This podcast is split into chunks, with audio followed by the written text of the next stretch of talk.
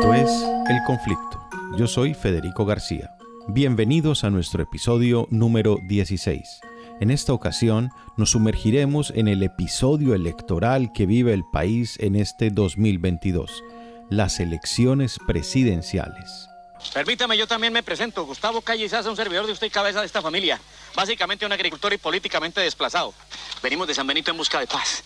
Usted sabe, sargento, después de la matanza empezó a llegar tanta gente y que para ayudar, que los que vivíamos allá nos tocó salinos, que las ONG... Bueno, bueno, ya, hombre. ¿No se da cuenta que el señor es un extranjero? ¿Eh? Pues que se está tirando la imagen de Colombia, hombre, ya lo entiendo. Nos volvimos a llenar de españoles. 500 años de atrás. ¿Qué cosa con Córdoba? Verifíqueme la identidad de esa gente. ¿Cómo va, sargento? ¿Sus papeles, amigo? ¿Papeles? ¿Y es que vas a envolver algo, qué? Caballero, muéstrame su identificación. ¿Mi identificación? Este machetico es mi identificación, míralo, ¿eh? Bueno, muéstrame su cédula de ciudadanía. ¿Cédula de ciudadanía? Y si no me evites cara de ciudadano, es que me evites cara, pues, huevón, decime. Cuidadito que yo soy la ley. ¿La ley? Aquí la ley es cada uno. Aquí en este pueblo cada cual es la ley, acordate de eso. Que no se te olvide, apuntalo. Apuntalo para que no se te olvide. Ahora me sale con que es la ley, que le pidan papeles a los paracos. Así se puede resumir la historia política y social del país. Pero las elecciones del 29 de mayo pueden cambiar realmente la historia de Colombia. Tener el poder en Colombia implica una relación de doble implicación con el mismo poder. Es decir, se puede mantener el poder mientras se detente. En otras palabras, si estoy fuera del poder, puedo garantizar continuar en él. Una ruptura de esa realidad es la que se está jugando Colombia en estas elecciones. Vamos a hacer una brevísima retrospectiva. Miremos cómo este tipo de rupturas en Colombia solo ha tenido lugar una vez en la historia.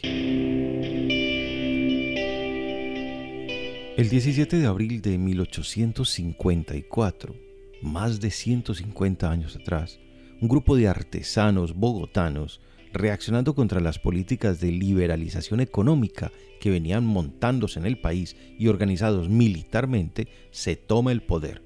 Destituyen de facto al general José María Obando y ponen como presidente de la República al general José María Melo, un tolimense, al parecer descendiente de Pijaos.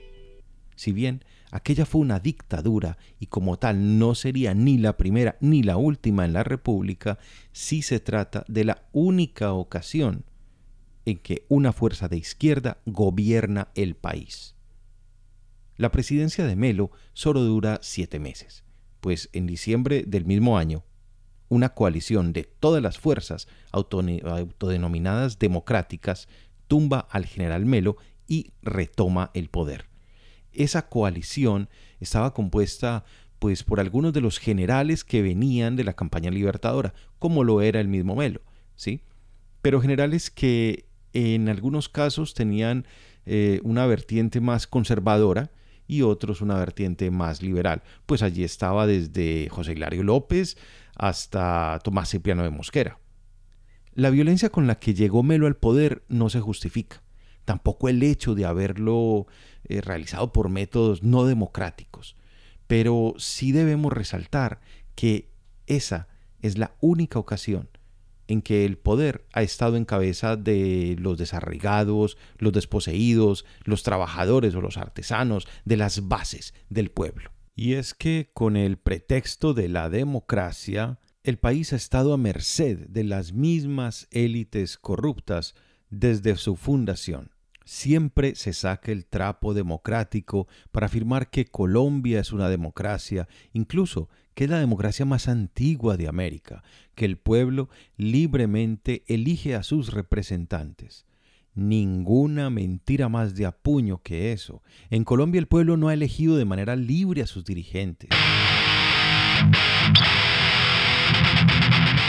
En el comienzo de la República, el voto tenía tantas restricciones como que para poder votar, para poder ser elector, era necesario ser ciudadano antes que nada. Y para eso se necesitaba ser casado y mayor de 21 años, saber leer y escribir, pero esta condición pues tuvo lugar solo hasta el año 1850, y tener una subsistencia asegurada.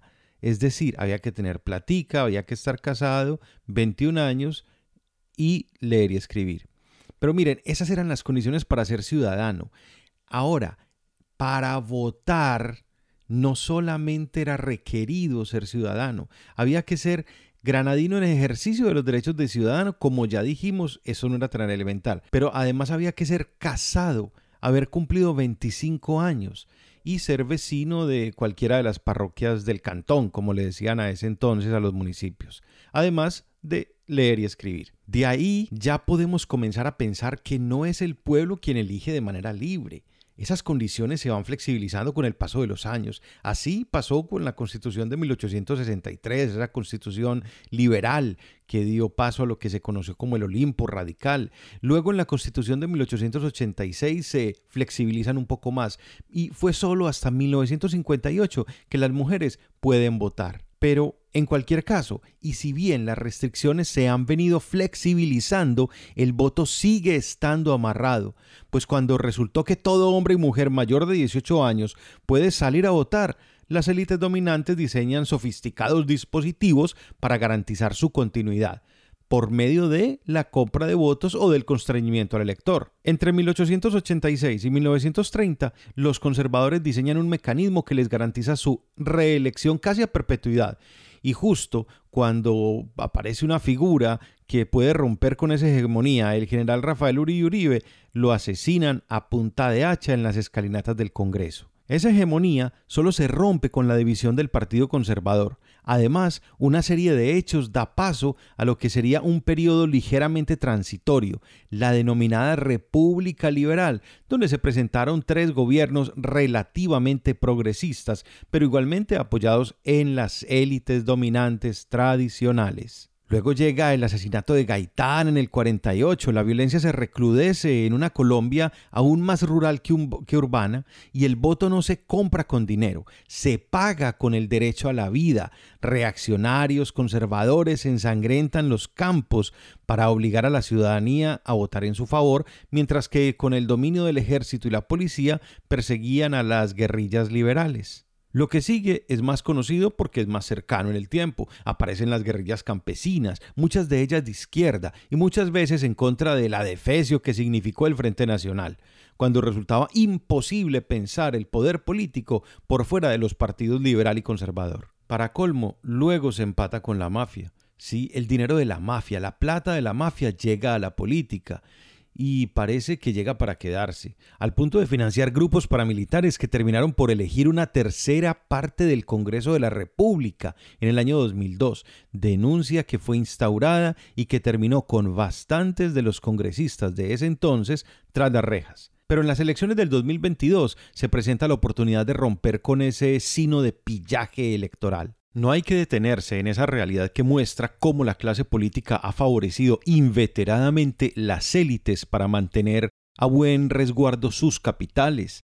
De eso, las pruebas se encuentran en la prensa diaria y en el cómo se favorecen ventas, compras, enroques, exenciones de impuestos y un larguísimo etcétera de movimientos financieros que ponen siempre en desventaja al Estado en beneficio de los particulares. A esto se le han dado diferentes nombres, sin embargo solo puede denominarse de una manera, corrupción. Así lo define Camilo Enciso del Instituto Anticorrupción.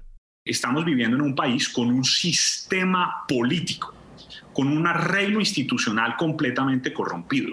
El sistema electoral está cooptado completamente por la corrupción, eh, las reglas de financiamiento electoral no están funcionando, los clanes regionales siguen mandando en sus departamentos, en sus territorios, siguen siendo dueños literales de los alcaldes y los gobernadores. Entonces así es, es imposible superar la corrupción. Creo que tenemos que cambiar el enfoque de lucha contra la corrupción pasando a una discusión de corrupción entendida como delitos y detrimento patrimonial a la corrupción entendida como un sistema que hay que cambiar de raíz. Miren, es tan evidente y dañino el problema de la corrupción en Colombia que ni esos muchachos que siempre pasaron por núbeles e incautos se marginan del asunto. Escuchen ese trabajo hecho por unos jóvenes que no pasan de los 20 o 25 años. ¿Cómo uno puede comprar las elecciones? La Colombia de hoy en día nos hace parecer que podemos comprar un panal de huevos a 2 mil pesos, leche a 3 mil y una presidencia a 50 mil millones de pesos. ¿Cómo es esto? La corrupción empieza mucho antes de las elecciones. Los políticos empiezan solucionando las necesidades básicas de la gente. Es muy simple. Si a ti un político te compra el almuercito, el mercadito, el transporte o los medicamentos, pues vas a empezar a sentir cariño y hasta lealtad. A, y a la hora de votar lo más probable es que sea tu elección. También está el método de amenaza usado por María Fernanda Cabal en 2018. ¡Estudien, vagos! Donde dos funcionarios de la Secretaría de Integración Social de Bogotá terminaron en la cárcel por amenazar con no renovarles contrato a empleados si no votaban por Cabal y su equipo. El uribismo más vivo que nunca. Este año, varios ganaderos aseguraron que funcionarios de Fedegan amenazaron con no vacunar a sus vacas contra las tosas si no respaldaban a Cabal. Algo más grave son las amenazas con armas de fuego, donde los grupos armados ilegales las usan para que la gente vote como ellos quieren. En solo en el norte de Cauca hubo 12 homicidios selectivos. En la frontera nariñense hubo 47 de estos mismos y 8 desplazamientos forzados. No es solo en estos dos lugares, según una misión de observación electoral, esto pasa en 131 municipios. 131 municipios están bajo amenaza. Corrupción política afecta a los ciudadanos porque se supone en nuestra teoría del Estado que la soberanía recae en nosotros. Cualquier corrupción política lo que hace es tergiversar nuestra soberanía y poner la soberanía en la voluntad de alguien más. Entonces, literalmente lo que hace es dañar toda la teoría del Estado en la cual se ha fundamentado Colombia. Antecedentes anteriores de corrupción, eh, las instituciones, la gente ha perdido credibilidad en las instituciones, ha perdido la credibilidad en ciertos políticos y pues por supuesto eso genera como resultados de que la gente se abstenga de votar. Yo creo que en las elecciones más que nunca es peligrosa porque en las elecciones es el momento en el que se manifiesta la soberanía, es el momento en el que se manifiesta la voluntad del pueblo, que según nuestra constitución es el soberano, para escoger quién es el que va a administrar. La corrupción destruye la democracia porque desplaza la soberanía. Hace que esta soberanía reside en los pocos y no en el pueblo que realmente es el que vota. De esta manera, los pocos que llegan al país solo se preocupan por su bien personal y egoísta y no por el bien común del país. La corrupción te perjudica gracias a que comienza a afectar la economía, los trabajos y las instituciones que hay en Colombia. Por ende debemos saber quiénes son los candidatos por los que estamos votando y saber quiénes son los que se están metiendo a gobernar nuestro país. Ya para concluir podemos decir que la corrupción nos afecta a todos, no importa si eres pobre o rico. Este fenómeno de la corrupción, que ya se pasea campante por Colombia como una enfermedad endémica, ha pasado de mano en mano y de generación en generación, familia tras familia.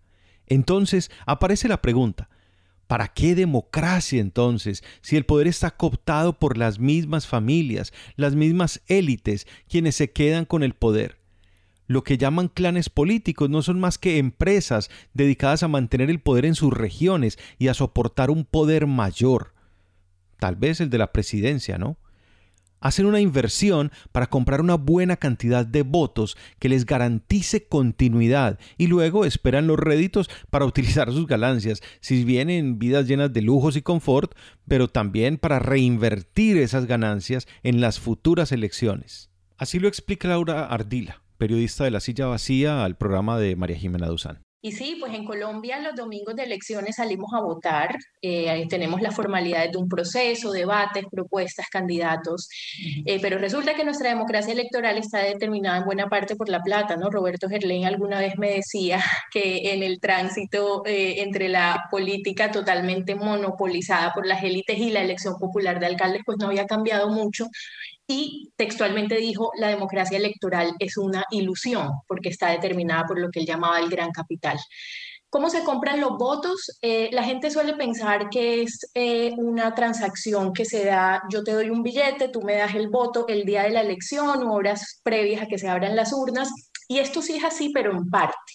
Es un proceso mucho más complejo que incluso puede empezar meses y hasta años antes de que se dé el proceso electoral en cuestión. Eh, y está muy relacionado por cómo funcionan estas organizaciones no formales llamadas maquinarias, ¿no? que son estas, eh, eh, estos grupos a través de los cuales los políticos tradicionales se eligen y se reeligen y se mantienen en el poder sostenidos por redes clientelistas y de amiguismos, y en muchas ocasiones, porque no todas las maquinarias funcionan exactamente igual, a través de la compra de votos que se hace o con dineros ilegales de la criminalidad de grupos armados ilegales o con dineros que le roban a la contratación. Entonces, ¿cuál es el ABC? Está el cacique, de la maquinaria, ¿cierto? Que está por encima en esta pirámide, están los candidatos, que no necesariamente es el cacique dueño de la maquinaria, y están estos personajes que son muy claves y que son el corazón de la política tradicional y, de, y son claves en la compra del voto, que son los llamados líderes o mochileros. Em, el voto que se compra con mucha anticipación eh, comienza con el manoseo, lo que el político llama el manoseo, atender. A mí una eh, senadora del Caribe me dijo alguna vez la frase, el político que abra su sede solamente en campaña se muere. Un político tradicional que compra votos y que se dedica al clientelismo tiene que tener su sede abierta siempre para el manoseo ¿no? de las personas. Entonces, ¿qué es el manoseo? Los favores el dinero, eh, el amiguismo en el que se incurre meses previos a la elección. Así se va aceitando la compra del voto y se va fidelizando la clientela. ¿Qué tipo de favores hacen desde una maquinaria? Hombre, pues le consiguen un puesto a alguien, eh, le hacen, le compran una fórmula médica, pueden ser desde favores muy pequeños hasta favores muy grandes. Durante mucho tiempo vimos en el Caribe ese fenómeno llamado el TLC, tejas, ladrillo y cemento, al que se dedicaron grandes caciques, ¿no? Por esa vía, para mayor complejidad, los caciques iban creando simpatías, porque es que era una época en la que el Estado no satisfacía, no, no, no, no llenaba las necesidades básicas de la gente y estos personajes eran la representación del Estado. Entonces, usted no tiene para su casa, usted no tiene para ponerle el techo a su casa, yo se lo doy y usted a cambio me daba el voto. Esa era una forma de compra de voto y lo sigue siendo, ese manoseo, esos favores que se hacen meses antes. En la medida en que se acerca la elección, pues eso va cambiando y se va transformando de favor a la plata en efectivo. En estas condiciones resulta no menos que imposible pensar en unas elecciones libres, porque esa práctica que la periodista está reseñando en la costa atlántica colombiana es una práctica que se suele dar en todo el país, claro, en mayor o menor grado, y hay diferentes formas de cooptar ese voto. Ahora bien, ¿a dónde queremos llegar? ¿Por qué queremos insistir en que este asunto de la corrupción es determinante para las elecciones y por qué en estas elecciones del 2022 las cosas pueden efectivamente cambiar? Hagamos el siguiente ejercicio.